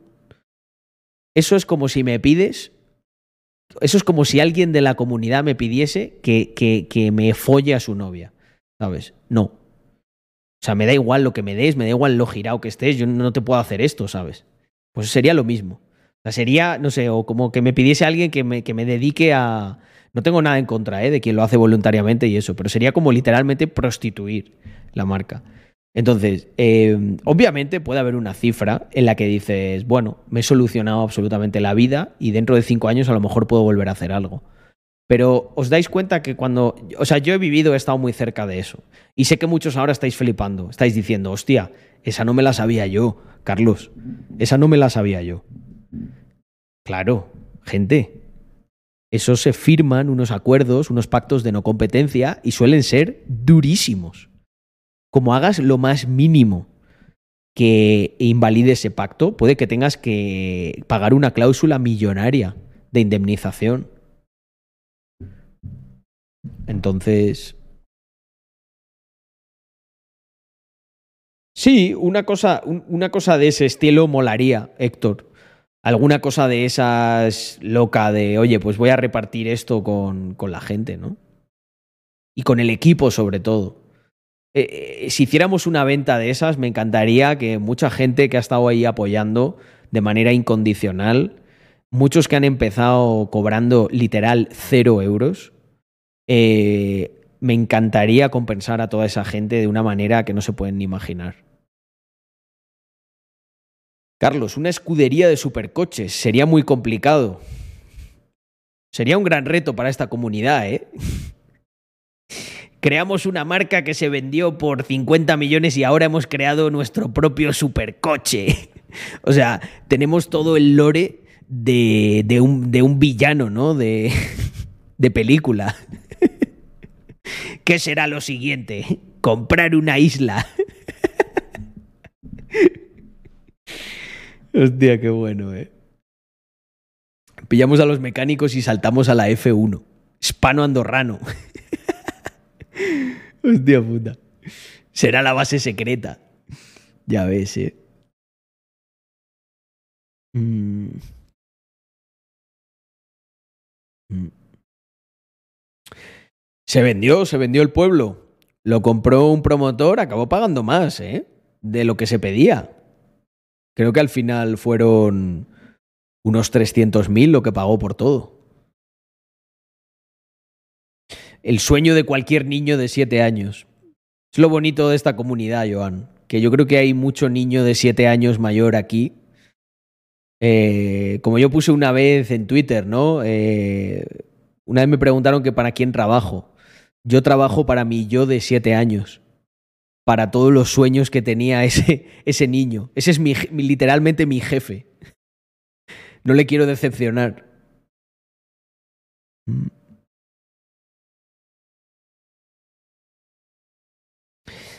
Mira, dice Pablo, es verdad, te viene Nike a comprar racks con 100 millones y decides vender, ¿qué haces con ese dinero? En plan, algo que quisieras hacer pero que sea inviable ahora mismo.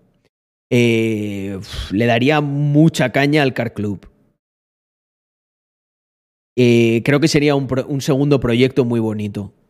Un Car Club a lo bestia. Eh, una comunidad. Una comunidad de orientada a, los coches y, al mundo de los negocios, a todas estas cosas. Intentaríamos hacer como un Rax, pero más relacionado con coches. ¿Qué os parece?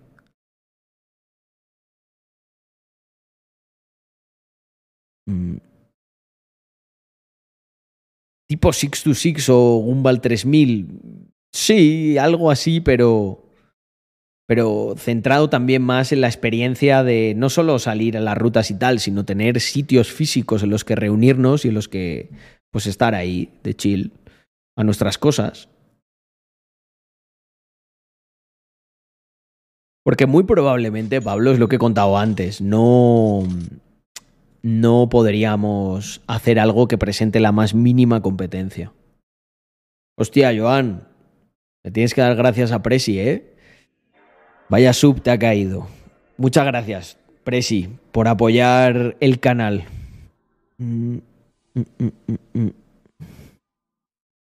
Buenas noches, Carlos. Quería preguntarte si el máster que van a ofrecer en Web3 es posible tomarlo remoto. Es que planeo pedir vacaciones del trabajo para estar enfocado en el máster. Un saludo.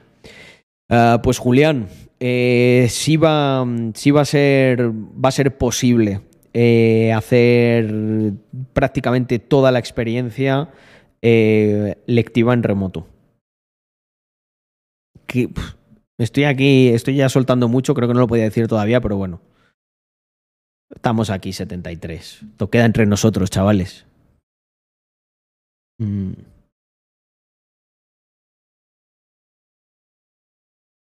Mm, mm, mm.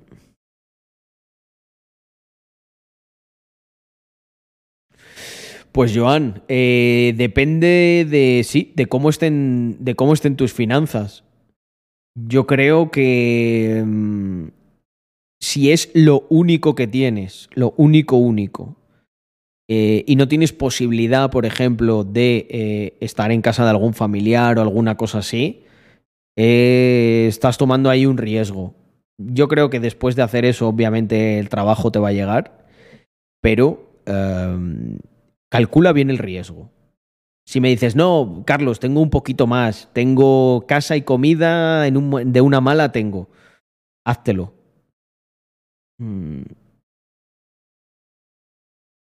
Pero eh, si estás muy pelado, es lo único, Joan, eh, ojo con eso. O, a lo mejor puedes, eh, a lo mejor, exacto, a lo mejor puedes coger algo más asequible si en tu caso es, o intentar financiarlo. Al final, eh, creo que un bootcamp de desarrollador es una buena formación. No estamos aquí con rollos especulativos ni nada, o sea, vas a aprender. Pero eh, ojo con, con el este. Pues muchas gracias, Seba. Mm, Qué asco me dio ver el vídeo de Irene Montero de Víctor. Creo que se marcó un vídeo eh, brutal el socio. Muy, muy bueno.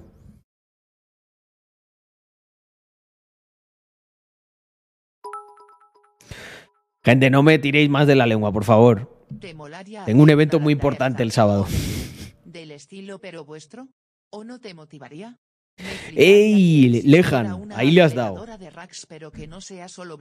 Ahí, ahí le ha dado, ahí le ha dado mi compa Lejan. Sí, claro que me gustaría eso. Eso, eso también lo haríamos. Esa, esa es muy buena. Al final habría acabado llegando a esa conclusión 100%.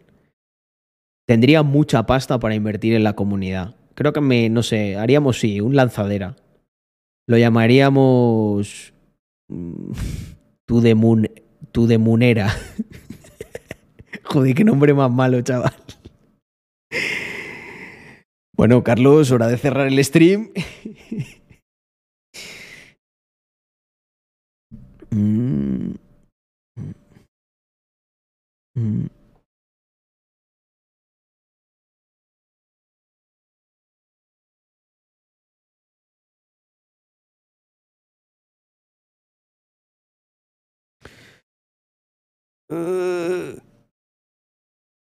Ay.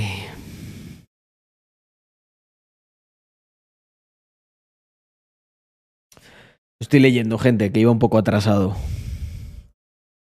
Manda narices la cantidad de la cantidad indigente de publicidad institucional que están pagando con nuestro dinero. Te spamean en todas las partes, son peores que bezos. Eh, es muy heavy el papel absolutamente dominante que, mm, que está tomando el, el puto Estado, ¿eh? No, no ha habido zumitos. Me he tomado un par de Coca-Colas cero. Hmm. ¿Qué opinas, Carlos? ¿Qué opinas de lo que dice Andrew Tate sobre España? Pues, a ver, no tengo mucha opinión. Creo que simplemente está pues vacilándonos y troleándonos. No le gusta la cultura española, pero bueno, creo que tenemos una historia más interesante que la romaní, sinceramente. Eh, nosotros nos hemos, le hemos metido mucha caña a los rumanos. Yo creo que por eso está un poco picado. Eh, aquí al final muchas veces se habla de eso, ¿no? De mm, que llamo a un rumano, tal, no sé qué. Que además eso es, coño, que es una putada para la, para la, para la comunidad rumana que, joder, que es honrada, ¿sabes? Pero bueno, creo que simplemente un troleo, no, no le di más importancia. Me hizo, me, hizo gracia cuando empieza, hola, hola. Hombre, Rumanía tiene también cosas muy buenas, porque, joder, está la ley rumana. Mm. Mm. Ah, no, eh, eh, Stark, tal como me lo has planteado, no creo que vaya a ser contraproducente en absoluto. Yo creo que mm, si lo haces con un enfoque un poco más profesional y tal, guay, pero gente que, que- no te inspira y tal, no, no les vas a echar de menos y, y ellos a ti tampoco, por su, por su mediocridad. No porque no seas un tío interesante. Tengo 24 años, eh, 15k ahorrados más 6 en cripto. Vivo con mi madre, pero ayudo en casa. También quiero entrar en la uni para hacer ADE más finanzas el año que viene y no sé qué hacer. Hostia, Joan, pues te veo bastante bien. Eh, escoge qué es lo que más te apetece. Pero las dos cosas, uff, no lo sé. Yo creo que puedes tomar por el camino de la programación. En programación es muy importante convertirte en senior, rápido, cuanto antes. Porque los puestos buenos y lo que quieren las empresas normalmente son seniors. No, los juniors no cobran mal y no están mal, pero. Pero. Hazme caso que esto es importante. Mm.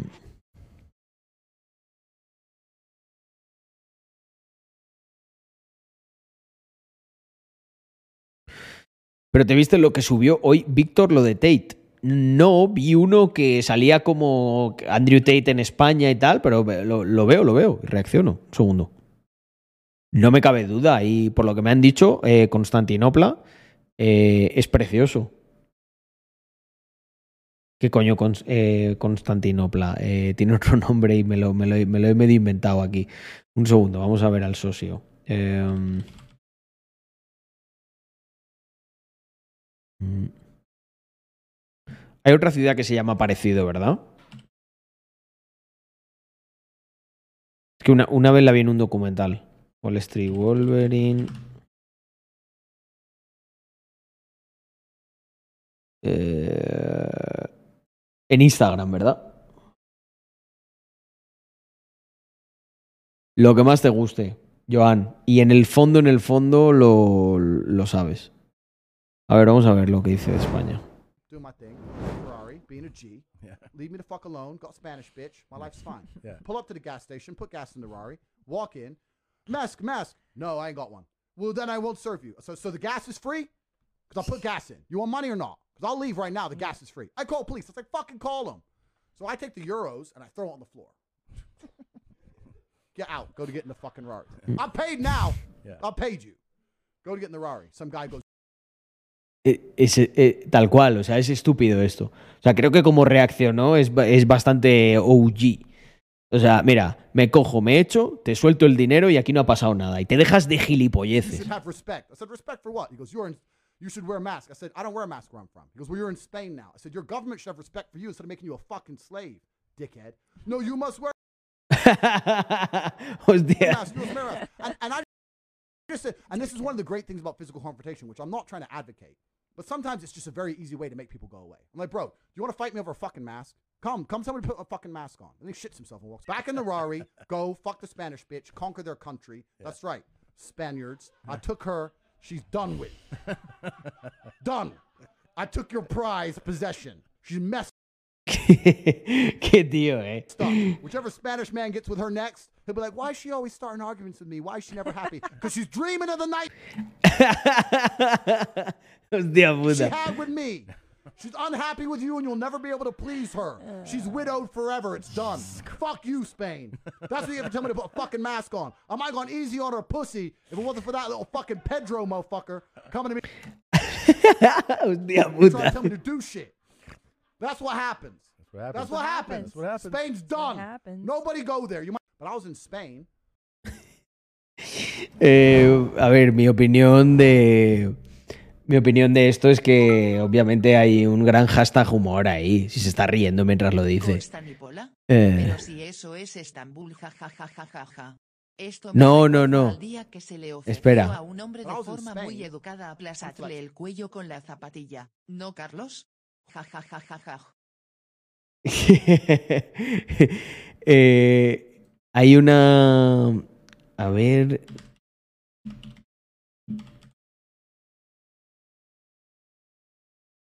¿Qué era? No, Constantini Sanatescu. No, no. ¿Cómo se llamaba esto?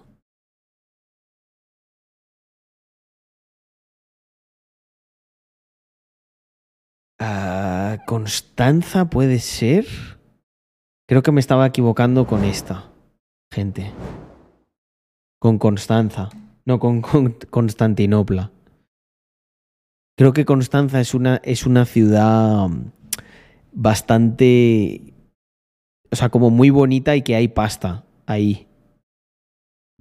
Sí, era Constanza. Mirad.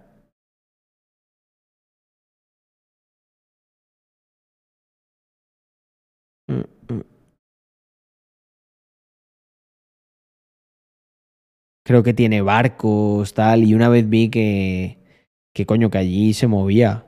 Había bastantes deportivos. Creo que era esta, ¿eh? No estoy, no estoy ya del todo seguro. Pero sí, me he equivocado con, con Constantinopla, que no tiene nada que ver.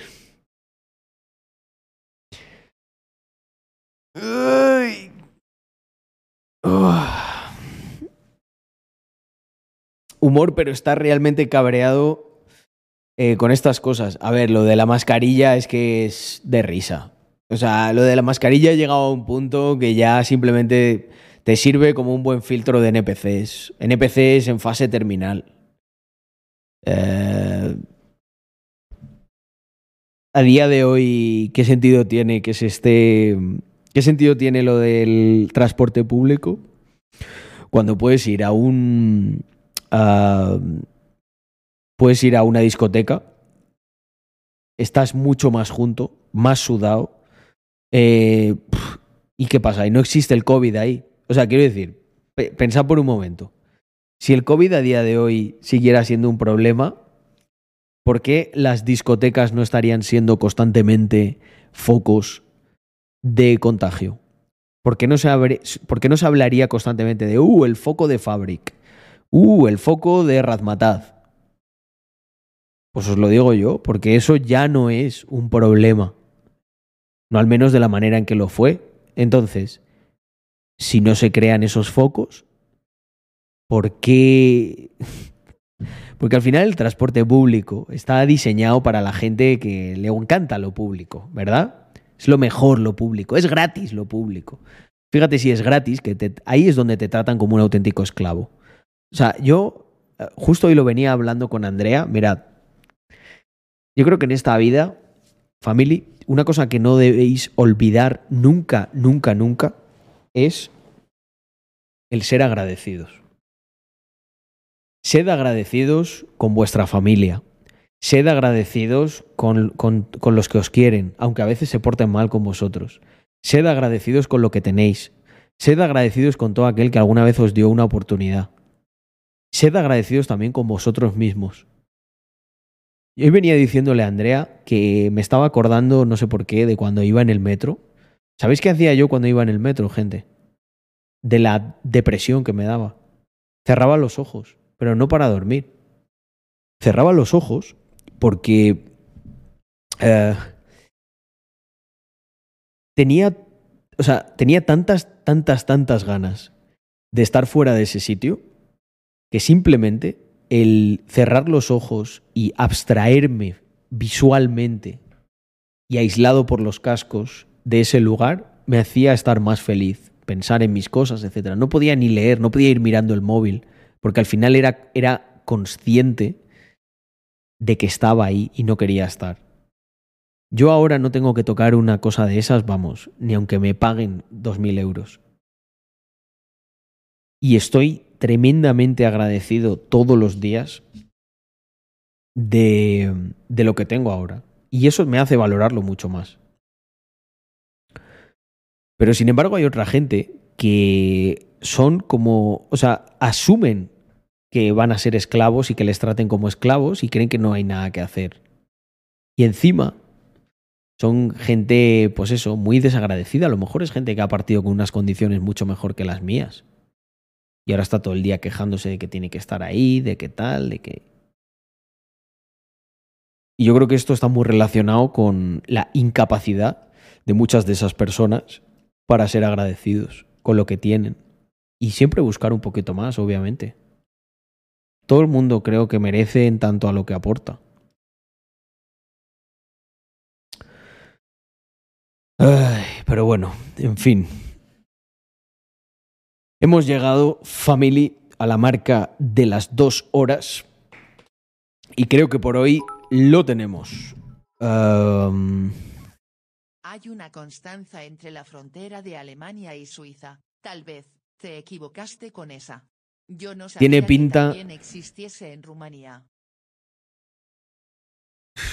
no lo sé, igual me, igual me equivoco, ¿eh, Presi? Igual vi el documental, no me enteré bien y era, era otro sitio que no tenía nada que ver con Rumanía, porque yo me acuerdo que flipé. Dije, hostia, qué nivel hay aquí, ¿eh?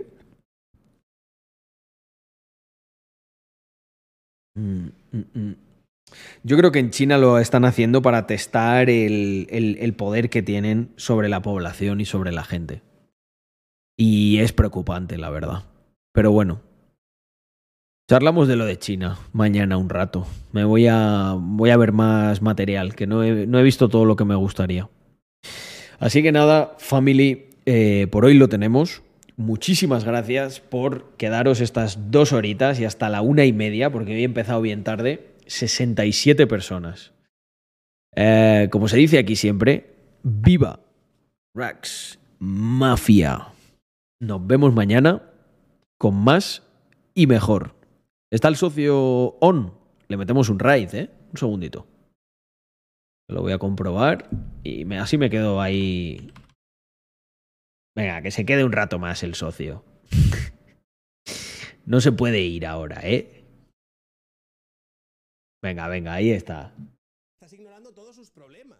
O- Está, está con gente. Así le animamos. Vamos para allá. Hostia, qué guapa la camiseta que lleva de la nueva colección, ¿eh? Yo también, ¿eh? Bueno, pero esta de Rax pequeñito no. Esta es una exclusiva. Eh, vamos a pasarle la bola, eso es. Mm.